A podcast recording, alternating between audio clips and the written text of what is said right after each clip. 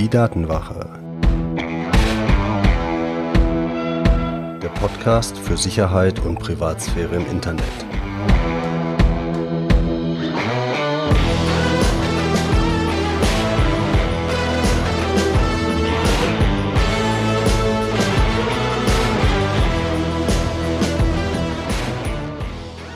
Hallo und herzlich willkommen zu einer neuen Folge der Datenwache.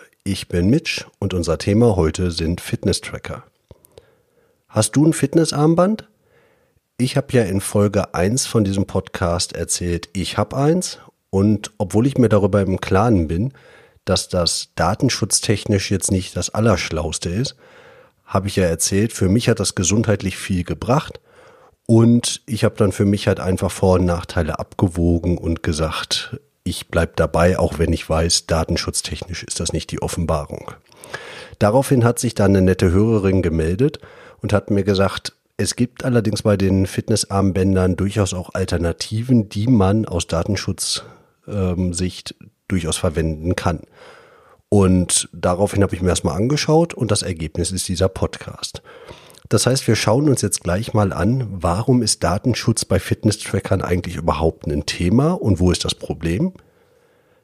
Welche Alternativen gibt es eigentlich? Und natürlich gibt es auch am Ende wieder einen Tipp, wie ihr mit weniger Datenspuren euch durchs Netz bewegen könnt. Was ist denn überhaupt das Problem mit den bekannten Fitness-Trackern der großen Marken? Die Verbraucherzentrale NRW hat dazu einen Artikel geschrieben, den habe ich euch auch in den Shownotes verlinkt. Und die kritisieren eigentlich primär diese nicht transparente und überhaupt nicht nachvollziehbare Datensammlung. Das sieht man dann halt auch, wenn man sich die Datenschutzerklärung anschaut. Das ist manchmal einfach nicht konsistent, was man da sieht. Und es gibt da zwei Probleme, wo die Daten dann landen und wo da im Prinzip Schindluder mitgetrieben werden kann. Zum einen werden die Daten beim Hersteller gesammelt. Fast alle Fitness-Tracker, und das ist wirklich ein ganz, ganz großes, fast alle, ähm, synchronisieren ihre Daten mit der Cloud des Herstellers. Also Cloud im Sinne von die Rechner des Herstellers, die irgendwo im Internet stehen. Damit werden eure Daten gespiegelt.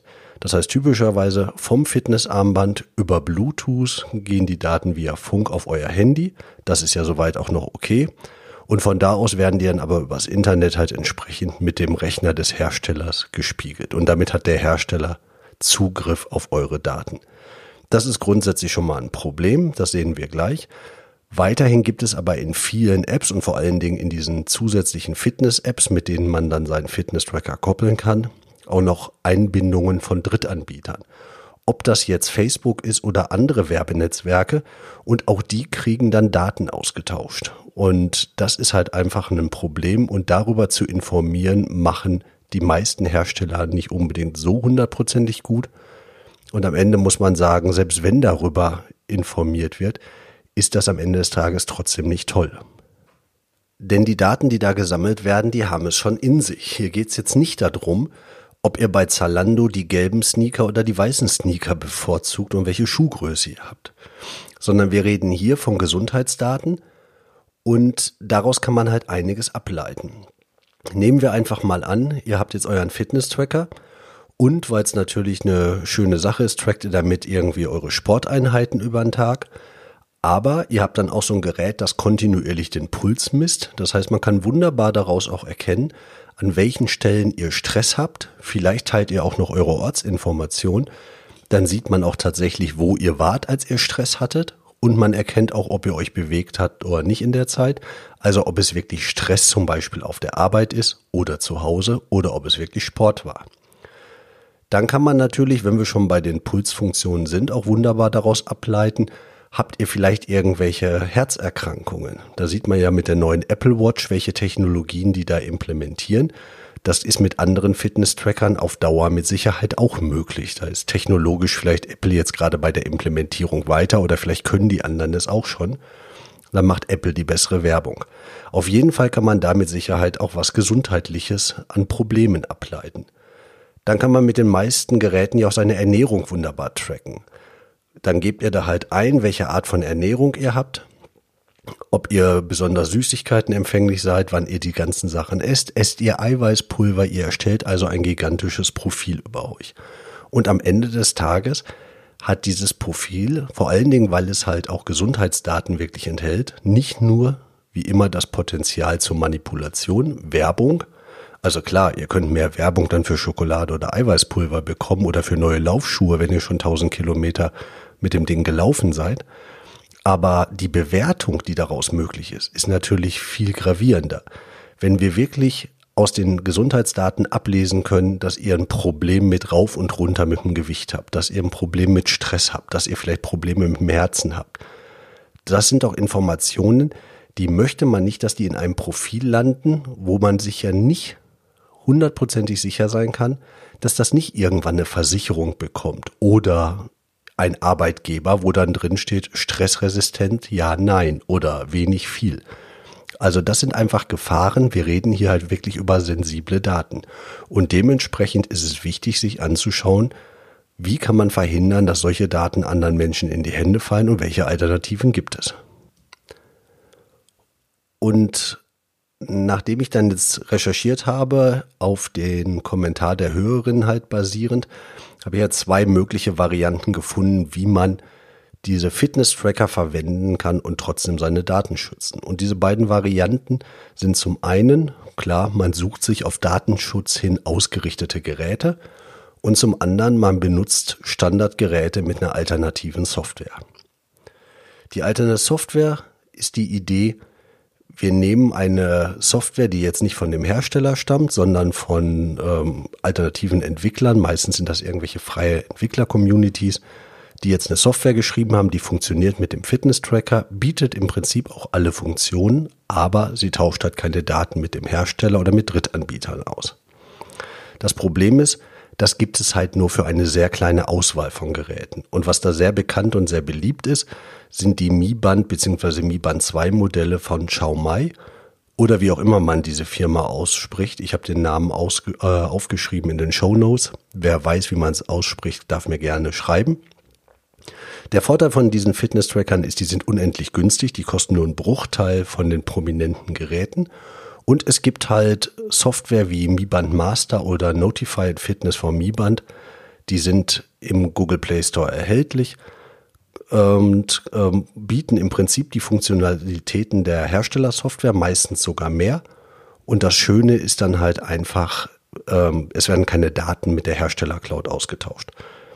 Manchmal braucht man zur Aktivierung des Gerätes die Originalsoftware einmalig, aber danach kann man dann entsprechend die alternative Software verwenden. Die Links dazu findet ihr auch in den Show Notes. Nachteil ist halt, wie gesagt, das gibt's halt nur für ausgewählte Modelle und typischerweise sind das dann nicht unbedingt die aktuellsten Modelle. Also es gibt so Meldungen, dass das mit diesem aktuelleren Mi Band 3 zum Beispiel nicht reibungslos funktioniert, kann sich mittlerweile gelegt haben. Auf jeden Fall ist es so, man muss sich informieren, man muss da ein bisschen was tun. Das ist jetzt vielleicht nichts, wenn ihr Mutti einen Fitness-Tracker zu Weihnachten schenken wollt, ist es vielleicht nicht die einfachste Lösung, auf jeden Fall nicht, wenn ihr Mutti das alleine machen lasst mit einer alternativen Software, sondern da müsste sich dann vielleicht jemand drum kümmern, der ein bisschen Spaß an dieser Fummelei hat. Eine Alternative sind halt wirklich auf Datenschutz ausgerichtete Geräte. Da gibt es aber leider halt nicht unendlich viel. Was ich dann allerdings gefunden habe, ist die Firma Beurer. Die Firma Beurer hat halt auch Fitness-Tracker im Angebot aus der AS-Reihe und die werden mit einer sogenannten äh, Health Manager App ausgeliefert, die dann auf dem Handy läuft und dafür sorgt, dass die Daten vom Fitness-Tracker auf dem Handy landen. Und der Betrieb von dieser App ist halt auch ohne Cloud-Account möglich. Das habe ich mir von der Firma auch nochmal via E-Mail bestätigen lassen. Und es ist wirklich so, man kann die Software benutzen, ohne diesen Cloud-Account zu haben. Dann werden die Daten entsprechend nicht synchronisiert mit, der, mit dem Hersteller. Aber ihr könnt euren Fitness-Tracker mit dem Handy zusammen einfach verwenden. Es wird halt auch gesagt, die Cloud hat natürlich gewisse Vorteile. Wenn ihr über mehrere Rechner auf dieselben Daten zugreifen wollt, dann müsst ihr es ja irgendwo synchronisieren.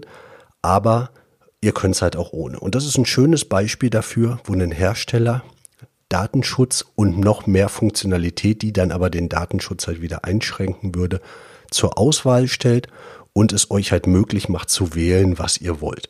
Finde ich eine schöne Sache. Der, ähm, der Vorteil hiervon ist, das funktioniert halt auch mit iOS-Geräten, also mit Apple-Geräten. Die alternative Software gibt es nur für Android. Das heißt, ihr seid da ein bisschen festgelegt, je nachdem, welche Geräte ihr habt.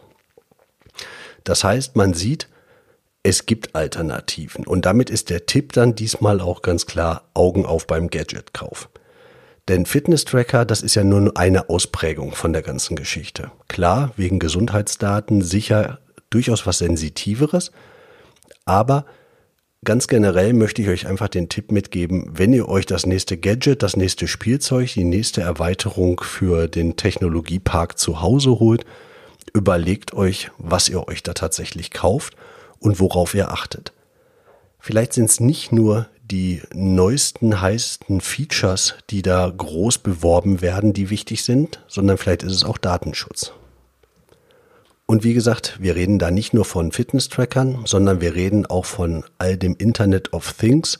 Also wenn ihr zum Beispiel euch zu Hause vernetzte Lautsprecher holt, überlegt euch doch mal, ob das unbedingt so ein Ding sein muss mit Alexa oder von Google, mit dem ihr schnacken könnt, oder ob nicht ein einfach vernetztes System auch reicht und dann überlegt euch halt, welches ihr holt und guckt mal nach, mit wem tauschen die denn Daten aus. Oder ihr holt euch das neue Smart Home, mit dem ihr eure Heizung steuert oder die intelligente Alarmanlage. Alles Sachen, wo man darauf achten sollte, wie sind die Sachen datenschutztechnisch aufgesetzt. Und eines meiner Lieblingsbeispiele sind Putzroboter. Da kann man sich natürlich welche holen für 1000 Euro, die dann eine wunderbare Karte der Wohnung erstellen, die Karte auch im Internet zur Verfügung stellen, damit ich aus dem Büro raus sehen kann, an welcher Stelle mein Roboter jetzt gerade die Krümel vom Frühstück wegsaugt. Da gibt es sicher auch irgendeinen guten Grund für, warum das Sinn machen sollte. Wer den kennt, darf ihn mir gerne schreiben. Ich verstehe ihn ja nicht wirklich. Ich habe einen Putzroboter, der kostet ungefähr ein Zwanzigstel von dem Zeug ist doof wie Dreck, putzt vermutlich dieselbe Stelle auch 17 Mal hintereinander und lässt die Stelle daneben drei Tage hintereinander ungeputzt. Am Ende der Woche ist die Wohnung trotzdem sauber. Und es erstellt keine Karte im Netz und es ähm, hat überhaupt keine Anbindung ans Internet. Heißt übrigens Ava mein Roboter und wer eine Idee hat, woher der Name kommen könnte, der darf mir gerne schreiben, weil dann poste ich das nächste Mal ein Foto von dem Ava in meinem Newsletter. Ansonsten, wie gesagt, meine Empfehlung ist, achtet auf Datenschutz nicht nur bei Fitness-Trackern, sondern ganz generell, wenn ihr das nächste Mal euch Gadgets kaufen wollt oder anguckt. Ich habe in den Show Notes den Link zu der alternativen Software, zu dem Artikel von der Verbraucherzentrale und noch andere Links reingetan. Schaut da gerne drauf unter www.datenwache.de. Und ihr seht, der Podcast hier ist eine Reaktion auf einen Kommentar einer Hörerin. Wenn du auch eine Idee hast, worüber wir uns unterhalten könnten, was du gerne hören möchtest, was ein wichtiges Thema für dich ist, sag mir Bescheid. Wer weiß, was sich daraus ergibt. Du kannst mir gerne einen Kommentar hinterlassen über das Kontaktformular auf www.datenwache.de oder du schreibst mir eine E-Mail an mitch.datenwache.de.